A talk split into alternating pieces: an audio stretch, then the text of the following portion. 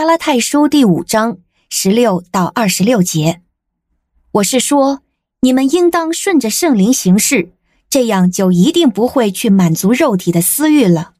因为肉体的私欲和圣灵敌对，圣灵也和肉体敌对，这两样互相敌对，使你们不能做自己愿意做的。但你们若被圣灵引导，就不在律法以下了。肉体所行的都是显而易见的，就如淫乱、污秽、邪荡、拜偶像、行邪术、仇恨、争竞、记恨、愤怒、自私、分党、结派、嫉妒、醉酒、荒宴和类似的事。我从前早就告诉过你们，现在又事先告诉你们。行这些事的人必定不能承受神的国，但圣灵的果子是仁爱、喜乐、平安、忍耐、恩慈、良善、信实、温柔、节制。这样的事是没有律法禁止的。属基督耶稣的人是已经把肉体和邪情私欲都钉在十字架上了。如果我们靠圣灵活着，就应该顺着圣灵行事。我们不可贪图虚荣，彼此触怒，互相嫉妒。您现在收听的是天赋爸爸说话网。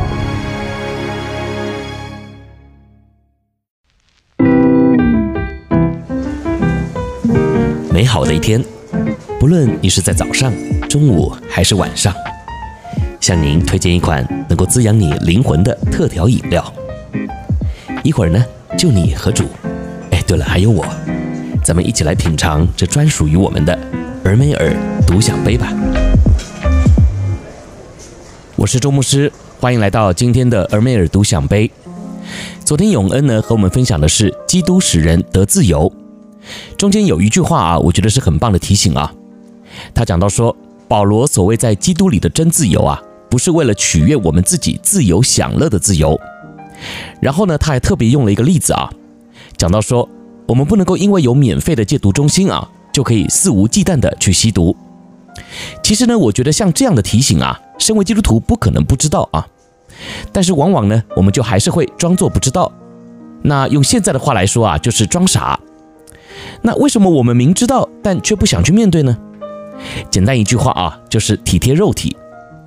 所以呢，今天我想要和大家分享的主题啊，就是想要强调圣灵的力量啊，也就是我们知道基督来。让我们知道靠他可以得着自由，但是这只是在知识上面的认识啊。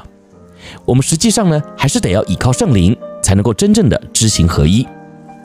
所以呢，这也是为什么啊，在今天的一开始第十六节，保罗就说：“你们当顺着圣灵而行，就不放纵肉体的情欲了。”换句话说呢，如果不顺着圣灵而行，那我们就算知道基督使人得自由，也还是会因着软弱啊而体贴肉体。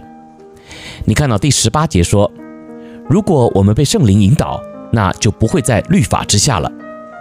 也就是我们并不会为了要避免触犯法律而活得很辛苦。所谓的真自由啊，就是你本身活出来的样式啊，就已经是凌驾于律法之上了。所以你可以自由自在的正常生活、正常思想，完全不需要害怕因着犯法而被处罚。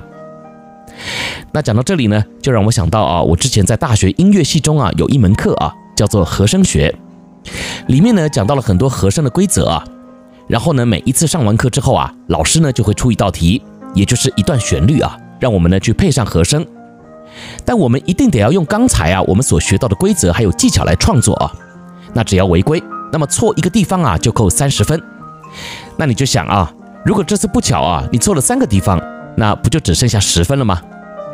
所以在这堂课里啊，每个同学呢都很紧张。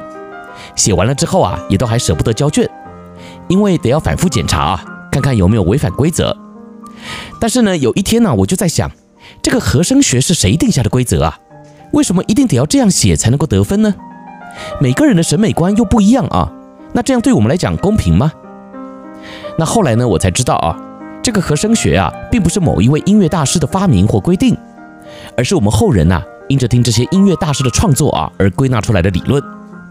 也就是，如果我们能够照着这个理论来写和声，那么基本上啊，所写出来的东西啊，就会是好听的，是最能够让大家所接受的。